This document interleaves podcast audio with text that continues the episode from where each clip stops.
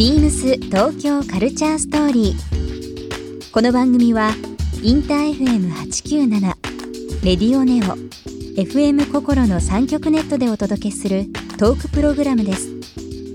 案内役はビームスコミュニケーションディレクターの土井博志。今週のゲストは高岩亮です平成生まれのヒップホップチームサナバガンさらにニューサムライロックンロールバンドザ・スロットルのフロントマン高岩亮さん。ビームスとスペースシャワー TV との共同プログラムプラン B の11月出演アーティストにピックアップされている高岩さんにソロデビューや影響を受けたものなどさまざまなお話を伺います。そして今週高岩さんへプレゼントしたスウェットをリスナー1名様にもプレゼント。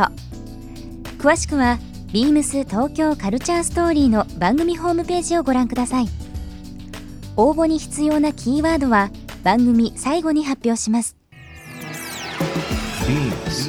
Beams. Beams. Beams Tokyo Culture Story. Beams Tokyo Culture Story. This program is brought to you by Beams. Beams ありとあらゆるものをミックスして自分たちらしく楽しむ。それぞれの時代を生きる若者たちが形作る東京のカルチャー。Beams 東京カルチャーストーリー。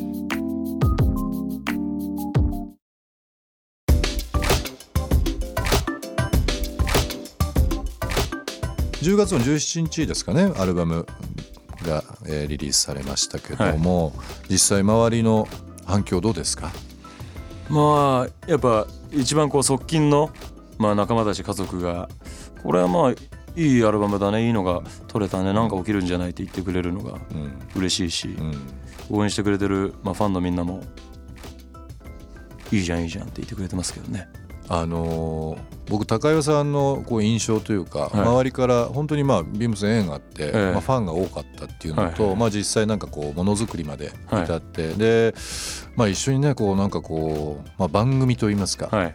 まあ、スペシャルでプラン B というのもさせていただいてますけども、い、ろんな形でその高岩君の話をいろいろ聞いてて、でこうまあ今日僕お会いするの初めてなので、はいビジュアルで見てたわけですよ、はいいろんな、まあ、記事とか。高岩を。高岩君を、はい。で勝手に想像してたんですけどあの喋ってらっしゃる声と実際その音っていう部分ええ。一緒ですね。当たり前ですけど。すごくこう力強いし、あそうですか、うん、聞きやすいし。はい。なんかすごいこういろんなエネルギーをもらってる感じします。あ本当ですか。今こうやって喋ってて。ありがとうございます。嬉しいです。あとなんかあの男に言われたら気持ち悪いかもしれないですけど、ええ。あのちょっとこういかついながらにも優しい目っていうのがすごいこのギャップがいいなマジですか。うん。だからモテるのかな。それはモテるでしょう。いやいやとんでもないです。いやいやいやさすがですよ、はいただ衝撃なのが1990年生まれか。そうですね。ついこの間のような気しますけどね。平成2年ですうね、ん。いやでもなんかあのーそのね自分と同い年もしくはそのね同世代より下のメンバーを集めてもうもうチームリーダーとしてパッと引っ張っていってこの生まれたアルバムですけどもええ。実際これ一発撮りもあったりとかしたんですか？そうですね。ビッグバンドはもうほぼ一発撮りで。ほぼ一発撮り、はい。うんで一番最後の収録曲がビッグバンドじゃなくていつもやってるジャズマン、うん。えっと、トリオギターベあーピアノベースドラムうん。のボーカルの編成なんですけど、うん。それもレッドブルでスタジオ撮ったんですけど、うん。これもあの一発撮りでボーカルまでも一発撮りで、うん。はい、やった作品ですね。なるほど、はい、もうあのー今11月で残りちょっとですけどもね今年、2018年にビッグバンドをやるということを、まあ、テーマとして決めてた、このなんかこうなんだろう理由というか、理由。うん、あったんですかなんか。まあやっぱりなかなかやれるもんじゃないと思うんでね、うん。はい、やはりこのご時世で、えー何か予算面でも限られる中で、うん。えービッグバンドでやるっていうのはまあ目立ちますよね。なるほど、はい、あのまあ、僕最初のイメージが、まあ、今平成生まれの話ありましたけど、まあ、平成生まれのヒップホップチームサナバガンえの高岩さんというイメージがすごく強い中で、えはいはいはい。まあ、今ザ・スロットルの話ですとか、えーさしあのスインガーズの話もねさせていただきましたけども、はい。そことは違うこうソロで見せたい部分っていうのはうん。どういう違いがあったりとかしますか、そうですね。ソロの高岩亮ソロの高岩亮。うん。まああのたくさんのこの高岩の中にも顔がありうん。でサナバガンで伝えたいメッセージ、うん。スロットルで伝えたいメッセージスインガーズで伝えたいメッセージと、うん。まあいろいろあるんですけれども、うん。何かこうその他の高岩はやはり背負ってるものも違いますし、うん。なんか張ってるところがあるんですけど、この高岩亮個人名義のアルバムはまあミュージシャンとしてかなりニュートラルなところが多いかもしれないですね。はい、別にそのキャラを変えてるわけではないですよね。ではなくですね、うん何か表現としてうん。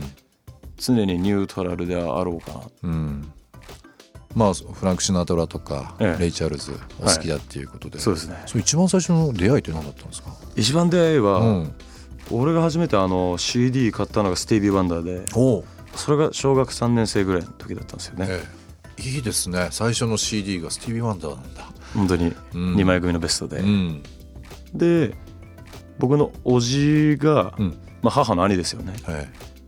当時 BS で、えー洋楽スーパースターのミュージックビデオうん。4夜みたいなやつがあって それを VHS にやって持ってきてくれたんですよ。えでそれ1本2いいな本3本っつって。おお何これ何これ、うん。スティービー・ワンダーも出てるよ。何これ。ってジャクソン5だマイケルだとか思いながらこう聞いてて、うん。でその4夜目の最後は USA for Africa、ええ。We Are the World で、えそこにレイ・チャールズが登場するんですよ。えなるほど。で俺もう衝撃受けてもう母の部屋で見てたんですけどもう号泣ですよね。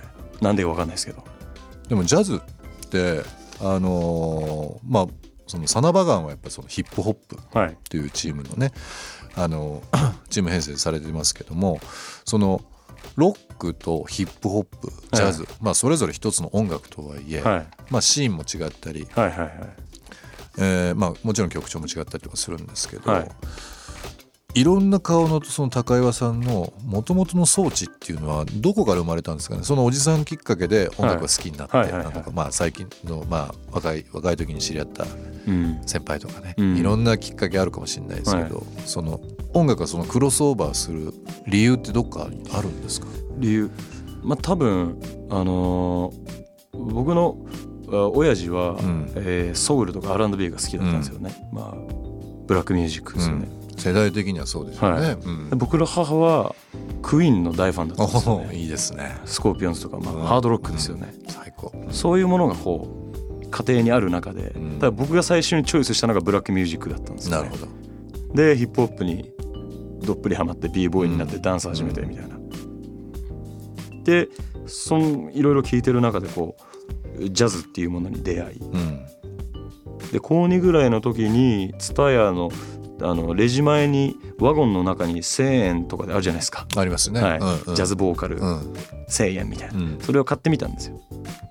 でアナット・キング・コールだとかうん。ルイ・アムストロングだとか、10曲ぐらい10曲ぐらい入ってたんですけど。コンパイルのなんかいろんな入ってるやつ、はいそうですよね。うん。でそこでめっちゃ歌がうまいと思って、レあのスティービー・ワンダーとかレイ・チャールズ聞いた時のあの衝撃がまたうん。稲妻が俺に落ちたのがあって、それがフランク・シナトラだったんですよ、ね、フランク・シャントラだったはい。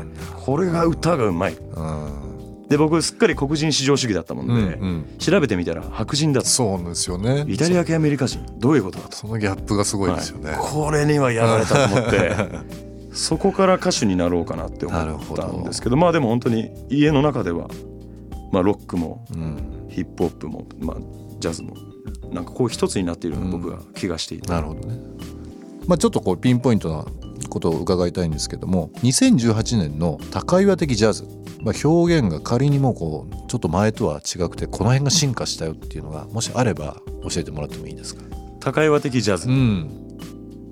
ジャズにおいて？ジャズにおいて、まあ、例えば数年前と今の捉え方が違うとか表現が変わあってきたっていうのは、あなるほど、うん。えー、とやはりその僕は日本男児だっていうあのアイデンティティを常にこううん。持ってはいたいんですけれども家庭にあふれてたり自分が憧れてるってものはアメリカ産のもので。うんうん。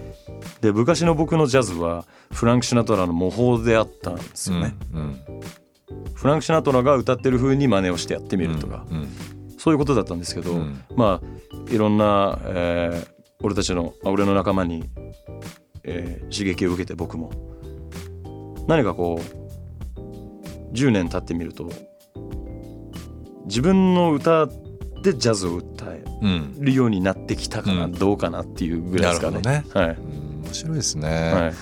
なんかあの常日頃こう話を伺ってたら、まあ、この情熱の熱量とその音に乗るその気持ちっていうのはすっごくやっぱりリンクしてるんで、ね、その数年前まではその、まあ、影響を受けてはい。それに近づこうとしてたけど、はい。い、つの間にかもう自分でどんどんどんどん変化するようななんかそういう、まあ、数年のね変化っていうのは今話聞いてて伺ってますけどねなんかこう、また来年再来年の活動も楽しみですよね、はい。どういうふうなものになるかっていうのは。なんかこう振り返って、はい。なんか2年前ああやってラジオで話したけどあれからこう変わったねっていうのはなんかいろいろ会話してみたいですけどね。確かに。うん。どうなるんだろね。う。はい。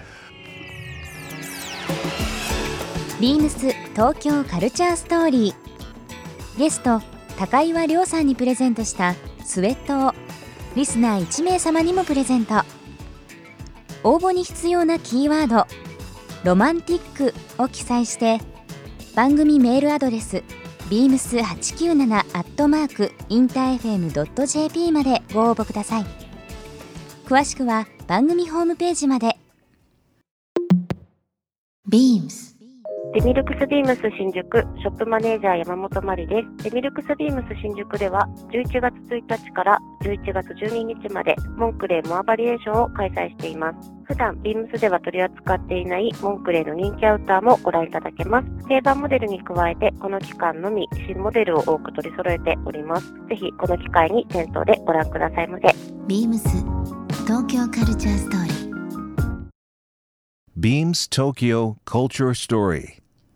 This program was brought to you by Beams.